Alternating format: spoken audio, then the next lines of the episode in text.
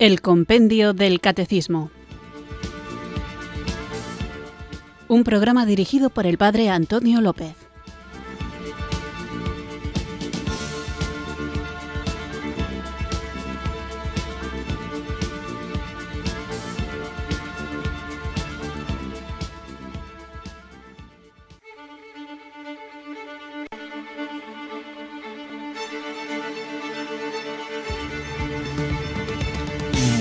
Buenas tardes, queridos oyentes de Radio María. Recibido un cariñoso saludo desde Irurzun, en Navarra, quienes sintonizáis una tarde más esta Radio de la Virgen, esta emisora que cambia vidas, Radio María, para escuchar el programa El Compendio del Catecismo, nuestro programa diario de formación, de lunes a viernes, de 4 a 5 de la tarde, una hora antes si nos escuchas desde las Islas Canarias, donde vamos repasando las distintas preguntas y respuestas que nos ofrece esta guía que hace de guion para nuestro programa, pero que es también una guía para nuestra propia vida cristiana en la que podemos ir desarrollando sistemáticamente un conocimiento cada vez más profundo de las verdades de nuestra fe católica verdades que movidos por el amor queremos conocer para vivir mejor, para poder compartirlas y convertirnos así, según nuestra propia vocación,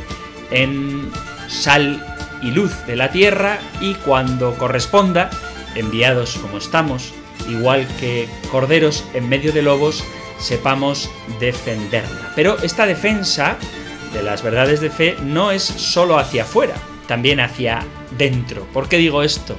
Me doy cuenta de que incluso entre católicos, incluso entre católicos de buena voluntad, existe una tendencia a seleccionar qué aspectos de la revelación aceptamos y cuáles no, como si esto fuera opcional, como si realmente no nos diéramos cuenta de que cada una de las verdades de nuestra fe está edificada sobre las anteriores, por eso los temas que ofrece el compendio del catecismo son variados, pero todos están relacionados. Mirad, me está ocurriendo en varios contextos que hay verdades que no están en la Sagrada Escritura, pero mucha gente, incluso católica, da por ciertas, aunque no lo son, y que cuando intentas poner un poco de luz al respecto de estos temas, hay personas de muy buena voluntad, insisto, pero que se obcecan en no aceptar lo que la palabra de Dios nos dice.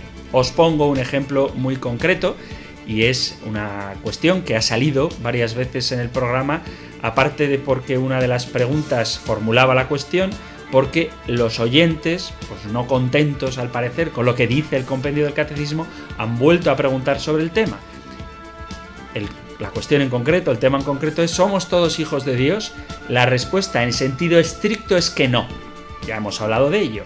Bien, pues hay personas a las que les cuesta aceptar que no todas las criaturas, por el mero hecho de ser criaturas, son hijas de Dios. Otra idea, que Dios está en el corazón de todos los hombres. Bueno, pues eso en la Sagrada Escritura no está. Lo que dice el Señor es que si alguno me ama, mi Padre lo amará y vendremos a Él y haremos morada en Él. Pero si alguno me ama, haremos morada en Él.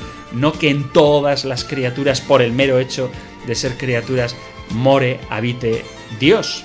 Y este tipo de cosas que a veces chocan a una mentalidad muy abierta, muy dialogante, que es bueno ser abierto y dialogante, pero siempre fieles a la verdad.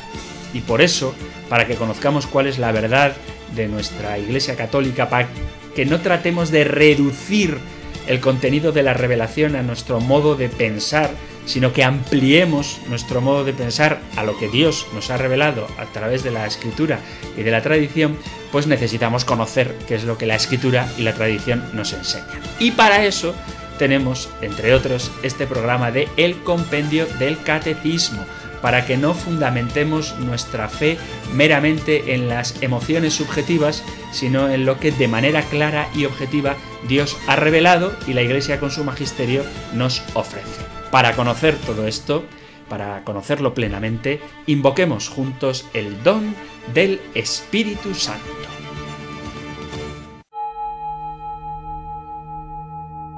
Ven Espíritu Espíritu, Espíritu.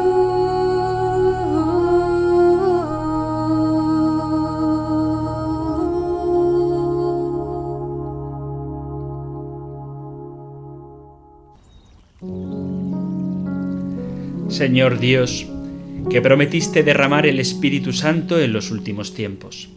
Míranos en unión con María, la mujer del corazón lleno de tu confianza, en espera ardiente de su venida. Abre nuestros corazones a su acción para que fructifiquen en nosotros sus siete dones. Permite que nos transformen en familia nueva, guiada por la ley del Espíritu. Ven, Espíritu Santo, ven sobre nosotros, ven entre nosotros, ven dentro de nosotros. Haz que vivamos de tu vida, que caminemos a tu ritmo. Ven, espíritu de unidad, a nuestra familia y al mundo entero. Te esperamos, nos abrimos a tu presencia, a tu vida que es la vida de Dios, al amor, a la paz. Ven, Espíritu Santo.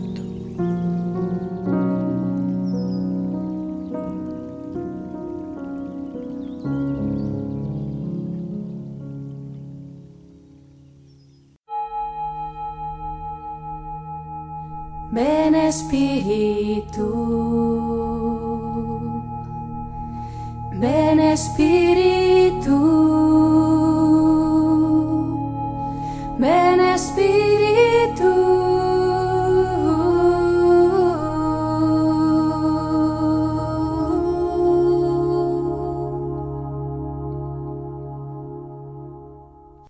Vamos allá con nuestro nuevo programa y os recuerdo que estamos hablando de Jesucristo, el Hijo único de Dios y encajando perfectamente en el misterio de Cristo nos encontramos con la luminosa y hermosísima presencia de la Madre de Jesús, verdadero Dios y verdadero hombre.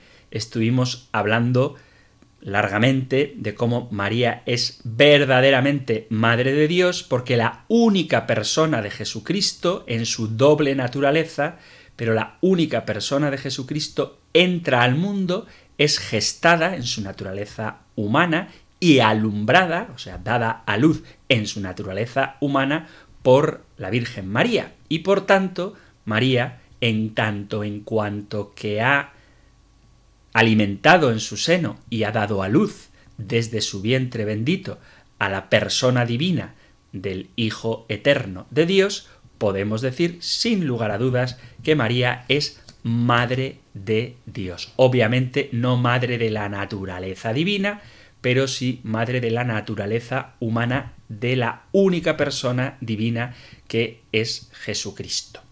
También estuvimos hablando de la Inmaculada Concepción, como ella es desde toda la eternidad Madre Inmaculada, y vimos cómo en la Sagrada Escritura se nos apunta hacia esta verdad que la Iglesia definió en 1854 como dogma, pero que siempre ha creído como verdad de fe.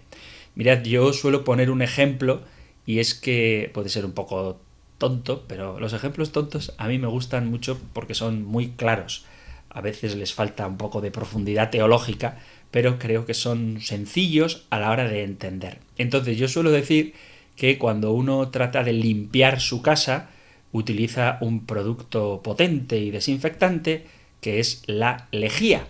Pero a nadie en sus sanos cabales, a nadie en su sano juicio, se le ocurre que tenga que desinfectar el interior de la botella de lejía, puesto que la propia lejía sana, limpia el interior de la botella. ¿no? O sea, nadie limpia por dentro una botella que contiene lejía porque la propia lejía, que se usa para limpiar todo, ha limpiado ya por su mera presencia el seno, la entraña de la botella. Bueno, pues Jesús ciertamente ha venido a liberarnos del pecado, pero no necesita ser liberada del pecado quien ha contenido al que limpia el pecado. De todas maneras, creo recordar que tenemos pendiente hacer algunas aclaraciones con respecto a las pegas que sobre la Inmaculada Concepción de la Virgen María se han puesto a lo largo de toda la historia de la Iglesia. Así que si os parece, antes de continuar con el siguiente punto, en el que seguimos centrados en la figura de la Santísima Virgen María, vamos a continuar, digo, con algunas alegaciones en contra de la Inmaculada Concepción de María y cuál es la respuesta católica, cuál es la respuesta bíblica, cuál es la respuesta de la tradición de la Iglesia. Y me parece importante detenerme en esto porque, como ya mencioné también en el programa anterior, algunos católicos se resignan a que hay que creer en la Inmaculada Concepción simplemente porque la Iglesia lo dice como si la Escritura no hablara de ello, cosa que ya ha quedado clara que sí habla de ello, también lo recordaremos un poco de manera mucho más rápida, y porque una de las pegas que algunos protestantes bien formados ponen a la hora de no convertirse en católicos es precisamente el dogma de la Inmaculada Concepción. Así que vamos a ver qué alegan quienes niegan la Inmaculada Concepción y vamos a responderles de manera caritativa y con la Sagrada Escritura. Ya dejamos claro que los dogmas no son invenciones de verdades nuevas, sino canonizaciones de verdades que siempre se han creído. La Iglesia Católica no se inventa nada, sino que va desarrollando el contenido de la fe, según la promesa de Jesús, que el Espíritu Santo guiaría a los discípulos, a la Iglesia, hacia la verdad plena. Bueno, pues en el conocimiento, en la profundización de esta verdad plena, vamos descubriendo realidades que siempre han estado ahí. Por lo tanto, una de estas cosas que dicen algunos que nos hemos inventado los católicos es la Inmaculada Concepción de María, que como también dije es el tercer dogma mariano. El primero, la maternidad divina. El segundo, su perpetua virginidad, a la que también dedicaremos al menos dos preguntas del compendio del catecismo. El tercer dogma, la Inmaculada Concepción de María y el cuarto, su gloriosa Asunción.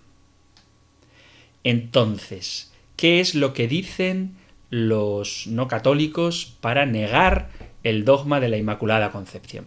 Mirad, en el Evangelio de Lucas tenemos el saludo que el ángel Gabriel le hace a la Virgen y que es traducido muchas veces como Ave María, no, perdón, Ave María no. Ave María rezamos nosotros. Pero acordaos de que el ángel no le dice Ave María, sino que le dice Ave o salve, Jaire en griego, llena de gracia.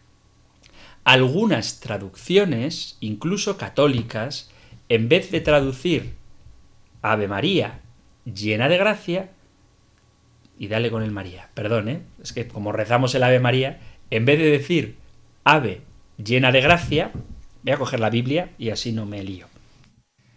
La traducción de la Biblia de la Conferencia Episcopal Española dice capítulo 1 de San Lucas, versículo 28, el ángel, entrando en su presencia, dijo, Alégrate, llena de gracia, el Señor está contigo. Quiero subrayar esto que inconscientemente he dicho mal, inconscientemente, decir alégrate o ave o jaire o salve, la traducción del griego es jaire, que aquí traduce alégrate, y por rutina digo, alégrate María llena de gracia. Pero lo cierto es que la Sagrada Escritura no nombra a María como María, no la llama por su nombre que le pusieron sus padres, sino que le llama llena de gracia. Con lo cual destacamos que el nombre de María, según el ángel enviado por Dios, es llena de gracia. No es un adjetivo, sino que es el sustantivo. Y decía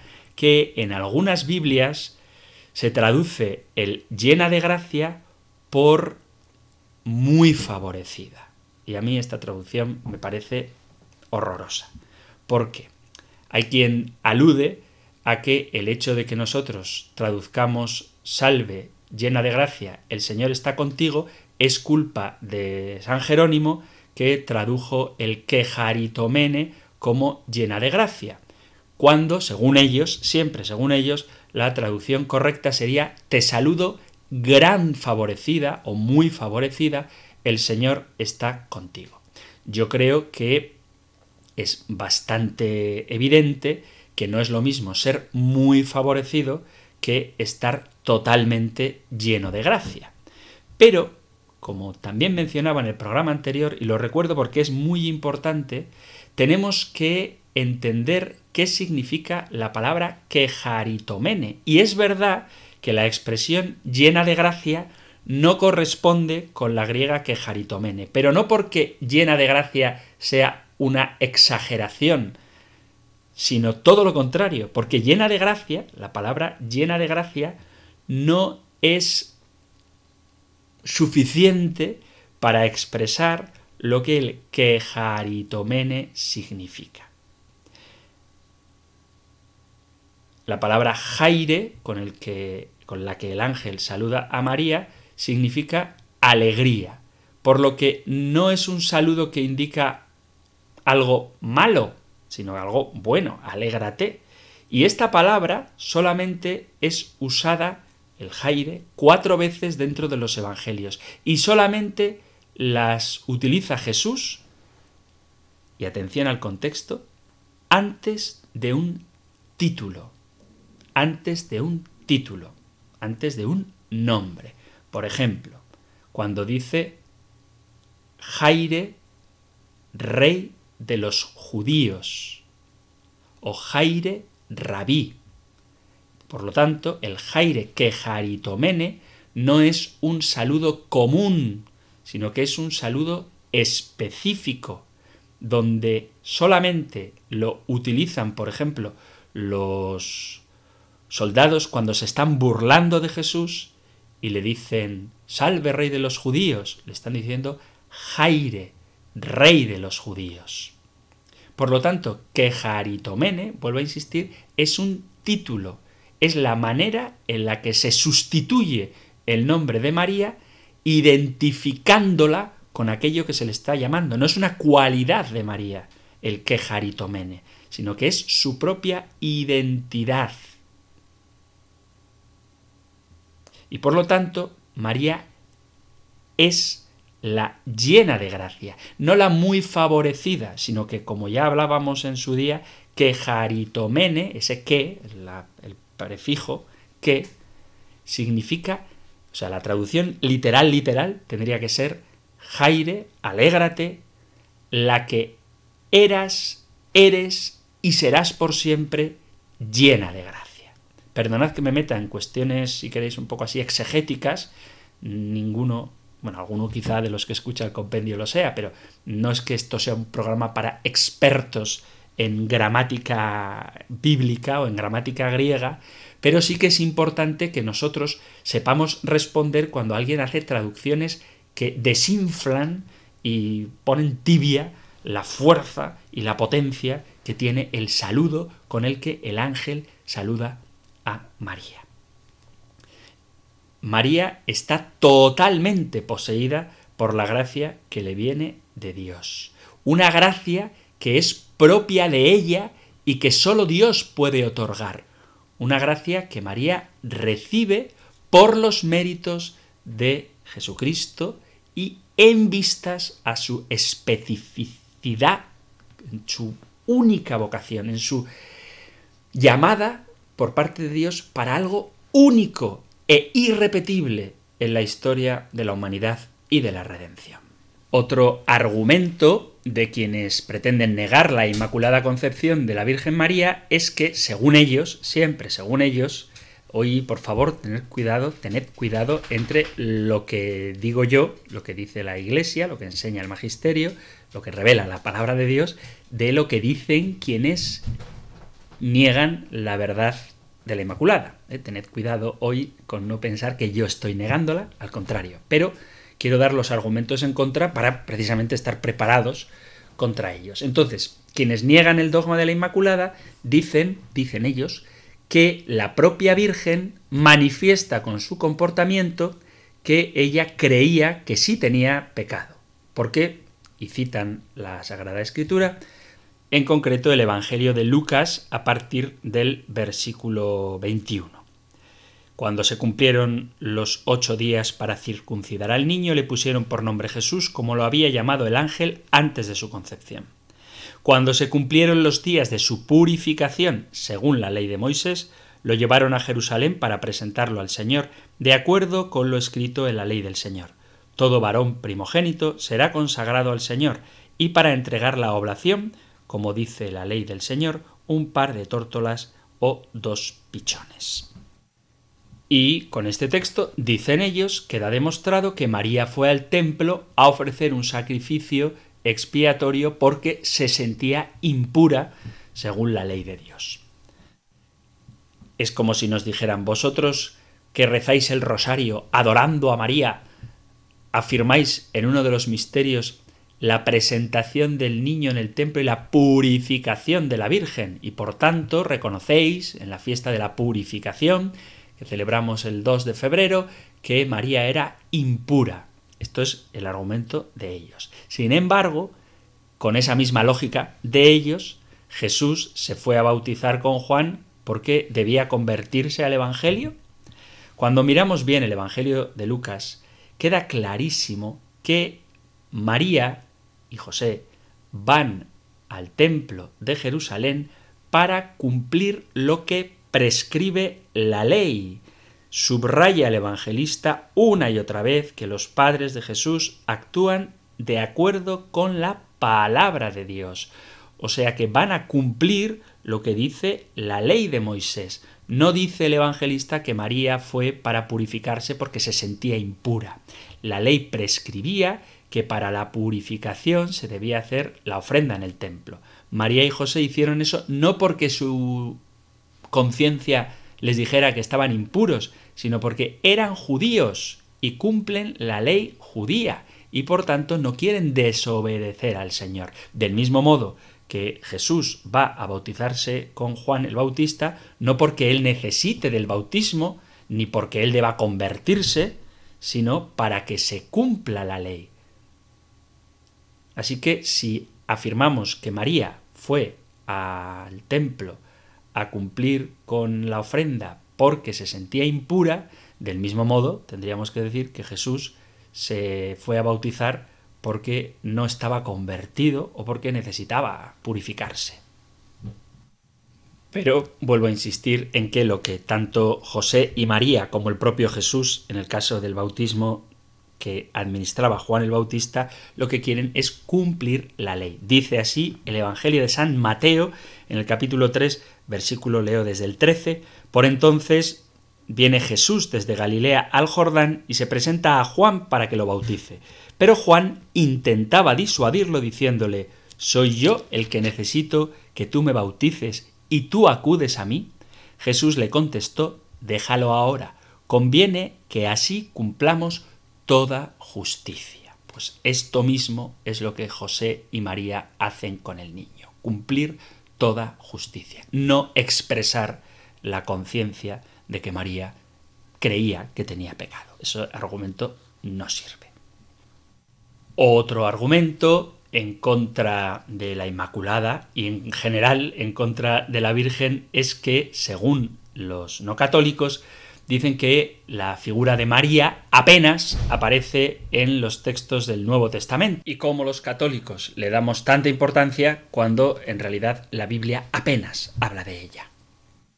La verdad es que este tipo de argumentos es muy peligroso también. En primer lugar, porque los momentos en los que aparece la Virgen son los momentos más importantes de la vida de Jesús y porque en la Sagrada Escritura, por ejemplo, no se habla en ningún momento de la adoración al Espíritu Santo. No aparece ningún texto en el que se hable de esto y sin embargo estamos diciendo que el Espíritu Santo no es importante. Quiere decir que Dios no inspiró al autor sagrado la idea de dar culto a cada una de las personas de la Santísima Trinidad? Obviamente no. Y el hecho de que algo aparezca muy frecuentemente en el Evangelio no significa que tenga mayor importancia. Por ejemplo, el dinero, el amor al dinero, aparece más veces en la Sagrada Escritura que el propio nombre de María. Esto significa que es más importante el dinero que la Virgen. Es, ridículo argumentar de esta forma.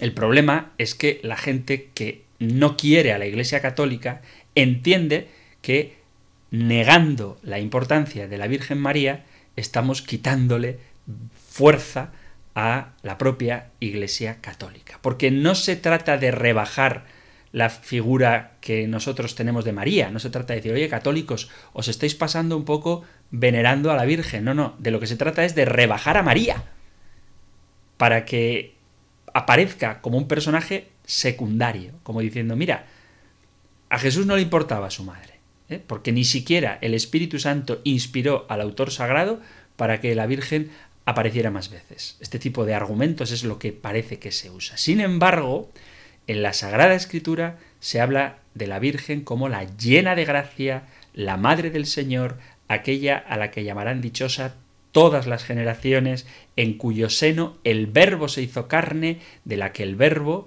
nacido de una mujer, nacido bajo la ley, se hizo hombre, la que dice que sí a la voluntad de Dios, la que adelanta el comienzo del tiempo de la manifestación de los signos de Dios, de Jesucristo, hablo de las bodas de Caná, es una figura, una imagen de la nueva Eva, el arquetipo de la iglesia, esa mujer que aparece en el Apocalipsis, el arca de la alianza, la hija de Sión, la madre de Dios, la Virgen, la que la Virgen prometida por Isaías, la que medita la palabra del Señor en su corazón, la que está firme al pie de la cruz, la que está presente cuando viene el Espíritu Santo, la que mantiene unidos a los apóstoles cuando empieza la misión de la Iglesia. Claro que Dios inspiró sobradamente a los autores de la Sagrada Escritura las bellezas de María. Y eso de que apenas se la menciona es un comentario de alguien que no conoce la Sagrada Escritura porque la palabra de Dios habla de María y existen tratados enteros a propósito de la importancia que tiene la Virgen María en la Sagrada Escritura. Incluso por parte de algunos fundadores de iglesias protestantes. De hecho, muchas conversiones de protestantes al catolicismo han partido precisamente del estudio de la Mariología, desde una correcta interpretación de la Sagrada Escritura y desde una lectura profunda de los padres de la Iglesia, de los santos padres. Y a propósito de los santos padres, otro de los argumentos que dan los no católicos para negar el dogma de la Inmaculada es que, efectivamente, algunos santos padres, como San Bernardo, fijaos que San Bernardo cuánto amaba a la Virgen, bueno, pues San Bernardo, San Agustín, San Pedro Lombardo, San Alberto Magno y el propio Santo Tomás de Aquino, entre otros, además de algunos papas, pues parecía que no aceptaban el dogma de la Inmaculada. En este tipo de argumentos, a propósito de que los santos padres no creían en la Inmaculada, algunos santos padres, pues resulta paradójico, resulta curioso que los propios protestantes acepten la autoridad de personajes católicos importantísimos, como Santo Tomás de Aquino, y no acepten la autoridad de otros padres de la Iglesia. Para entender esto, tenemos que saber que la respuesta a las objeciones que se hacían a propósito de la Inmaculada Concepción en la época de la escolástica el propio San Agustín, por ejemplo, dice que cuando se habla de pecados no quiero comprometer a María en modo alguno. Y Santo Tomás de Aquino no es claro en cuanto a su posición a este respecto. Pero todos estos teólogos católicos daban su opinión antes de que el dogma se hiciera oficial. Por lo tanto, no es que no creyeran en la Inmaculada Concepción de María, sino que no encontraban argumentos filosóficos o lógicos para afirmar con seguridad el dogma. Pero el Santo Espíritu de Dios inspiró a un religioso, Duns Scoto, quien argumenta de una manera sutil y precisa para fundamentar las bases del dogma. Así que vamos a conocer un poquito, si os parece, lo que Escoto decía sobre la Inmaculada Concepción de María. Aunque hay que dejar claro también que ya antes de Escoto se habían escrito tratados de Mariología donde se prefiguraba a la Virgen María en el Antiguo Testamento y cómo se dirigen a ella como la nueva Eva, por lo cual el argumento es que tal y como aquella primera Eva nació sin pecado, libre de toda mancha, pero desobedeció, entonces esta nueva Eva, María, nace impecable, libre de toda mancha y obedece perfectamente a Dios. Antes de conocer los argumentos de Escoto sobre la Inmaculada, vamos a hacer una pequeña pausa musical.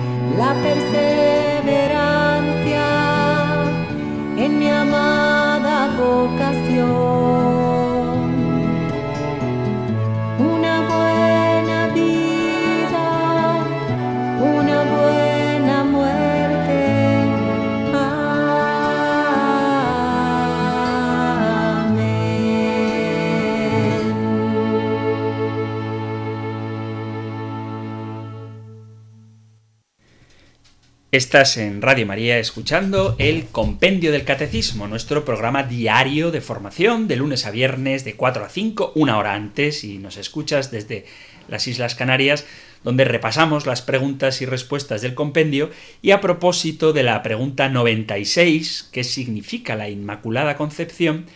a la que dedicábamos el programa anterior, estamos hoy viendo algunas de las objeciones que se ponen a este dogma y cuál es la respuesta católica veíamos la última de las objeciones, antes de la pausa musical, que a veces se argumenta que algunos santos padres, incluso algunos papas, no aceptaban o negaban el dogma de la Inmaculada. Y aunque es verdad que tratando de encontrar una explicación filosófica o teológica a este dogma, o a este misterio, mejor dicho, todavía no había sido proclamado dogma, algunos grandes teólogos, sobre todo de la escolástica, pues no entendían cómo podía encajar. Pero tenemos la figura luminosa de Duns Scoto, quien hace la tarea de desarrollar este pensamiento para defender de una manera muy adecuada el dogma de la Inmaculada. Así que vamos a acercarnos un poquito al pensamiento de este religioso, de este fraile, que fue franciscano y a quien el Papa Juan Pablo II beatificó el 20 de marzo de 1993. Resumiendo mucho su pensamiento, a la pregunta de si María fue concebida en pecado, responde enérgicamente no. ¿Por qué no? Dice, la perfectísima redención de su Hijo y la honra y honor del mismo. La afirmación es que si Adán, si en Adán todos pecaron y que en Cristo todos han sido redimidos, entonces también ella tuvo que pecar y por tanto fue redimida. Sí, dice Scotto, ella también, fue redimida, pero ella de modo diferente. Como hija y descendiente de Adán, María debía contraer el pecado de origen, pero redimida perfectísimamente por Cristo, no incurrió en él. ¿Quién actúa más eximiamente? ¿El médico que cura la herida del hijo que ha caído o el que sabiendo que su hijo ha de pasar por determinado lugar, se adelanta y quita la piedra que provoca el traspié? Sin duda, el segundo. Cristo no fuera perfectísimo redentor si por lo menos en un caso no redimiera de la manera más perfecta posible. Ahora bien, es posible prevenir la caída de alguno en el pecado original, y si debía hacerlo en un caso, lo hizo en su madre.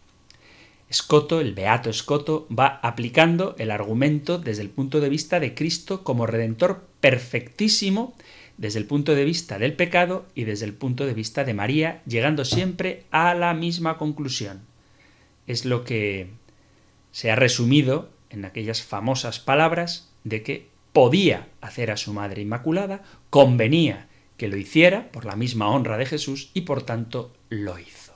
Existe un auto sacramental bellísimo de Calderón de la Barca que se llama La Hidalga del Valle os animo a que la leáis porque precisamente en este auto sacramental, en esta obra teatral, se explica de una manera preciosa esto que Duns Scoto ha anunciado. Y es que, por hacer un resumen grande, hay como un gran agujero donde la gente cae y es rescatada, pero hay una mujer que es avisada, es rescatada antes de caer. Por lo tanto, María realmente necesitaba de Cristo, fue redimida por Cristo, que es lo que los santos padres quieren salvar cuando les cuesta aceptar o cuando niegan el dogma de la Inmaculada, ¿cómo es posible que una persona sea salvada sin Cristo? Bueno, la respuesta en María es sencilla, lo ha dicho Scotto, María ha sido rescatada por Cristo, pero antes de caer. Ha sido prevenida del pecado por Cristo antes de incurrir en el pecado. Esto es muy resumido lo que dice Duns Scotto. Dios salva levantando al que cae, pero también Dios salva no dejando caer. No caer es un modo de haber sido sostenido, es un modo de haber sido salvado. María no es la que no necesitó la salvación, sino la que fue salvada de modo peculiar en razón de su misión particular y único.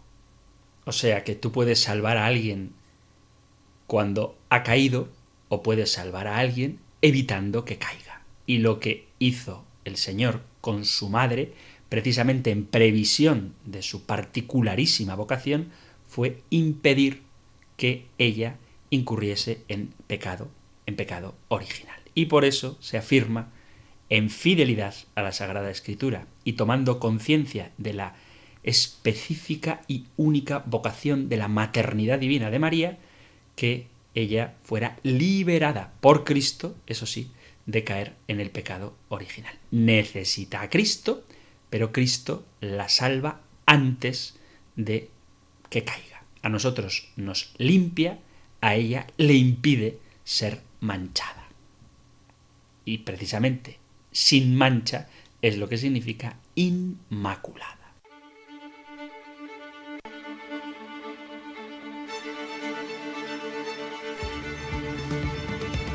Queridos amigos, queridos oyentes de este espacio de Radio María, del Compendio del Catecismo, llega el momento de interactuar con vosotros, de sentiros todavía más cerca, de dar ocasión para que enriquezcáis el programa con vuestra participación, vuestras preguntas, testimonios, cualquier cosa que queráis compartir con nosotros. Sabéis que podéis hacerlo a través del correo electrónico compendio arroba compendio arroba o a través del número de WhatsApp 668 594 383.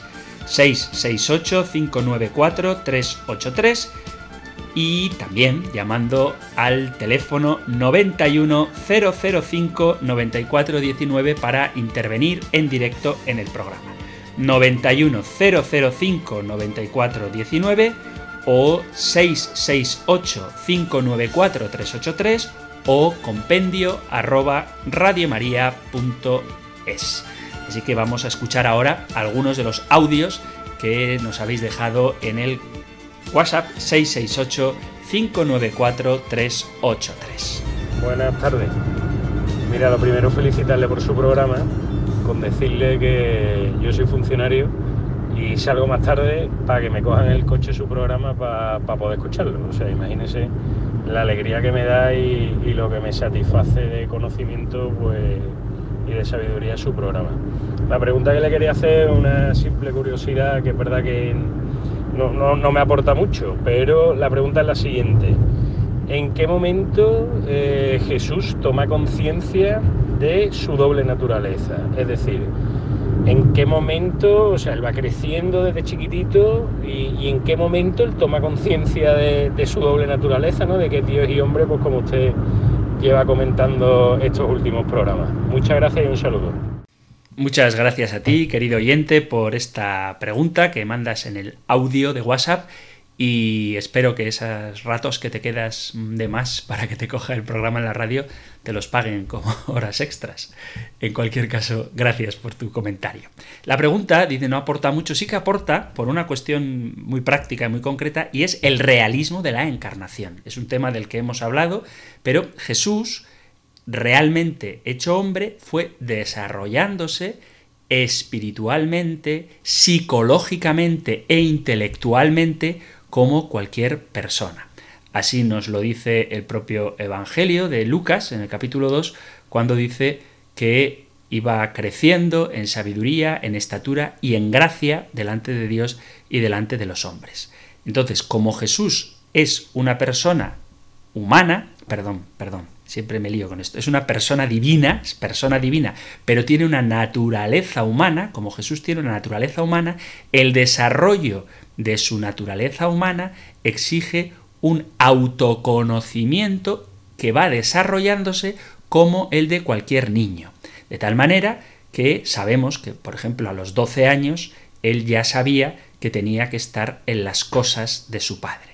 Esto que acabo de citar de Lucas capítulo 2, cuando se pierde en el templo y responde a José y a María, no sabíais que debo estar en las cosas de mi Padre. Entonces Jesús toma conciencia de sí mismo como cualquier persona mentalmente equilibrada a lo largo de los años, entre la infancia y sobre todo la adolescencia, va tomando conciencia de sí mismo.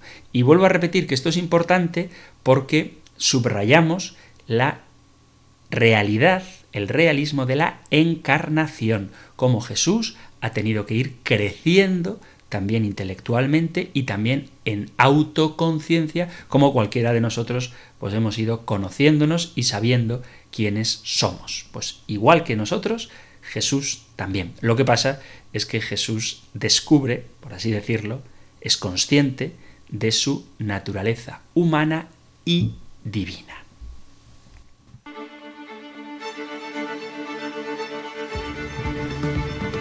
Bueno, queridos amigos, queridos oyentes, os recuerdo que para entrar en directo podéis hacerlo llamando al 91005 94 19 91 005 94 19 podéis dejar vuestros mensajes al 668 594 383 ya iremos reproduciéndolos poquito a poco 668 594 383 o dejando vuestro mensaje, esta vez escrito, al correo electrónico compendio arroba radiomaria.es. Compendio arroba radiomaria.es, correo electrónico 668-594-383 para WhatsApp y 91 005 94 19 para entrar ahora en directo e intervenir en el programa. 91 005 94 19.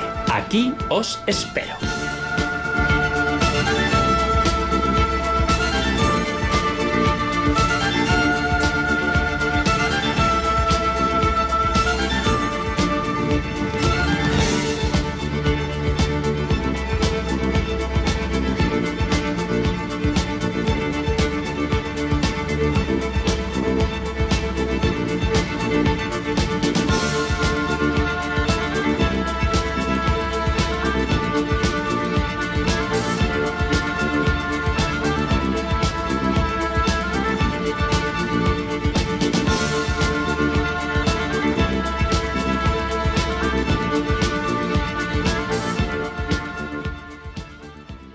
Queridos amigos, queridos oyentes de este espacio del Compendio del Catecismo, ya tenéis a vuestra disposición para entrar en directo el 91 005 94 19 91 005 94 19. Antes de recibir vuestra llamada quiero leer un cachito de un correo de un oyente que hace una aportación a aquel diccionario de herejías que teníamos en el que me dejé algunas letras, ciertamente, porque no se me ocurría ninguna. Con la K de kilo sí que hablé de la kenosis, pero este oyente, además de la K, el krausismo, habla de una herejía con la Z, os la leo, dice, con la Z celotes, aunque sea una secta judía y por tanto no puede ser desviación cristiana, su sentido creo que en ocasiones lo repetimos con tentaciones que pueden ir desde la teología de la liberación hasta una moderna constantinización.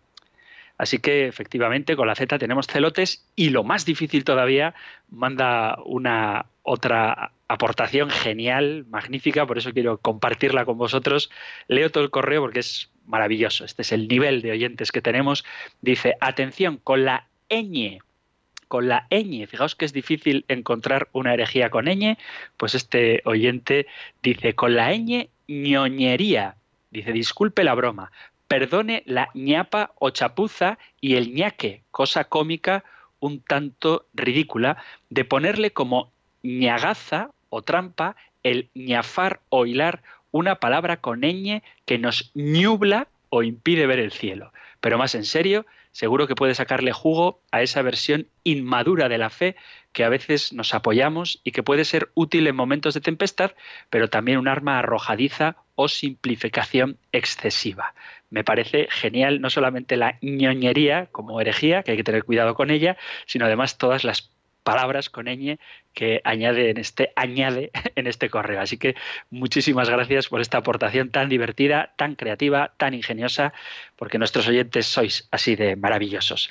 Ahora rápidamente nos vamos a Sevilla para saludar a Julia. Julia, buenas tardes. Ah, buenas tardes, Padre Antonio. Pero este, era para decirle que sobre Dum Scotto hay una película extraordinaria que yo visto precisamente hace poco tiempo que está perfectamente y sobre todo la diatriba que tiene mm, Dum contra los dominicos. Está todo explicado maravillosamente después de la película. Muy bien era solamente eso, por si a alguien le interesa, que, es que es digno de verla.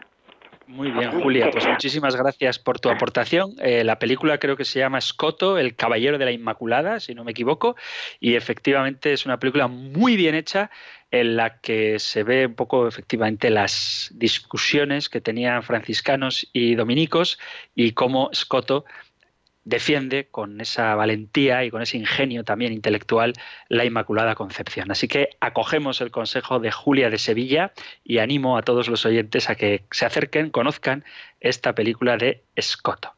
Muchísimas gracias Julia por esta importante aportación y nos vamos de Sevilla a Córdoba para saludar a nuestra amiga y oyente Antonia. Antonia, muy buenas tardes. Hola, muy buenas tardes, Padre Antonio. Que muchísimas gracias. Que no se preocupe usted porque se ponga denso, que usted lo, lo repite muy bien y nos enteramos muy bien. Gracias. Yo le quería, yo llamaba para decir también lo de la película esta de Escoto, que, que ya lo ha dicho esta señora, ¿no? Pero mm, ya que ya, la, ya está eso explicado, ¿no? Que también hay un libro que es de la beata Ana Catalina Emery, que también eh, vamos, que no añade nada a la, fe, ¿no? Sino que explica mucho de las visiones, son visiones privadas, claro, no son dogmas de fe, pero mm, que explica muy bien, pues, toda la, vida de María, su Inmaculada Concepción, su sobre los antepasados de la Virgen, y es una es un libro, mm, hombre, que es beata ella, que que no es una visionaria así que se le ocurrió digo yo que tendrá reconocido cuando está beatificada, no sé. Sí, y, sí, y además también he escuchado yo hablar de eso al padre este, ¿cómo se llama? Santiago Arellano. Digo, pues mira, si él comenta también cosas de ella, es que ¿Qué será decía? Sí. Vaya. sí, esta beata Catalina Emmerich tuvo visiones de la vida de Jesús y de hecho da datos que es eh, imposible que ella desde su situación de enferma que además vivía hubiera conocido y relata lugares, acontecimientos, contextos históricos que ciertamente seguro que provienen de inspiración divina. Entonces también Antonia, pues gracias por tu consejo, teniendo en cuenta, como tú dices, que son revelaciones privadas y no podemos darles el valor doctrinal que tiene la revelación como tal, que no hay nada nuevo, pero sí que es verdad que las visiones pueden darnos una idea de cómo era la vida de la Virgen y nos pueden ayudar también a dar una explicación teológica a algunos dogmas. Así que, pues muchas gracias. Tenemos ya tarea, tenemos eh, película y tenemos libro. Así que, pues bendito sea Dios. Muchas gracias por la aportación. Eh, voy a leer, aprovechando también un correo electrónico que quiere dar un poco testimonio de su devoción a la Virgen y dice, estimado padre, qué gusto poder comunicarme con usted. Lo hago desde Ecuador, aunque tenemos Radio María en Ecuador, sintonizo la suya y especialmente sus programas. Pues bendito sea Dios, muchísimas gracias. Dice, mi sentir a María es muy lindo. Siempre he tenido una relación muy estrecha. Ella es mi madre y compañera, mi confidente y más. Por eso quisiera que me diga por qué algunos sacerdotes cuando hablan de San José lo mencionan como el verdadero esposo de María. Esto me pone mal porque mi María es esposa de Dios Padre y no de San José. Él fue muy importante, pero no para decir el verdadero esposo de María. Es tan solo eso, gracias por su trabajo atentamente. Bueno, pues aquí tengo que decir, querida oyente de Ecuador, que San José es verdadero esposo de María. ¿Vale? Dentro de poco hablaremos de su virginidad y trataremos este tema, pero que sea verdadero esposo de María no significa que tuviera relaciones esponsales en el sentido de relaciones sexuales con ella. Pero San José cumple perfectamente con el papel de esposo de la Virgen, como cumple perfectamente con el papel de padre adoptivo de Jesús. Vuelvo a insistir en que tocaremos este tema y hay que aceptar que José, María y el niño Jesús formaban una familia, la Sagrada Familia, que ha de ser modelo y referente para todas las familias del mundo. Y hay que decir sin miedo que José es verdaderamente esposo de la Virgen María, aunque eso no significa que tuviera relaciones íntimas con ella, porque la tarea del esposo es la de ser un compañero de vida y en ese sentido, entre otras cosas que repito que ya hablaremos, pero en ese sentido San José cumplió con el papel de esposo de la Virgen. Entonces, María es hija de Dios Padre, criatura de, Dios y ha sido llena del Espíritu Santo y en ella ha tomado carne el verbo de Dios, la relación con el Padre, el Hijo y el Espíritu Santo, pero a veces hay que tener cuidado con querer humanizar demasiado las relaciones de la Trinidad. ¿eh? De tal forma que decir que eh, María es esposa de Dios Padre, tampoco es eso correcto, ya, ya, lo hablaremos, ¿de acuerdo? Pero no tengáis miedo a afirmar que José es verdadero esposo de María, porque en ese matrimonio especialísimo, en perfecta castidad, cumplen con su vocación de esposos, educando, criando enseñando, guiando, protegiendo al niño Jesús. O sea, que no le menoscaba en nada la entrega al Padre de María el hecho de que verdaderamente sea esposa de San José. Lo hablaremos con más detenimiento en próximos programas. Ahora terminamos con la bendición que encontramos en el libro de los números y con la que despedimos nuestro espacio. El Señor te bendiga y te proteja, el Señor ilumine su rostro sobre ti y te conceda su favor, el Señor te muestre su rostro y te conceda la paz. Muchísimas gracias por estar ahí, gracias por escuchar el compendio del catecismo y si queréis, volveremos a encontrarnos en un próximo programa. Un fuerte abrazo.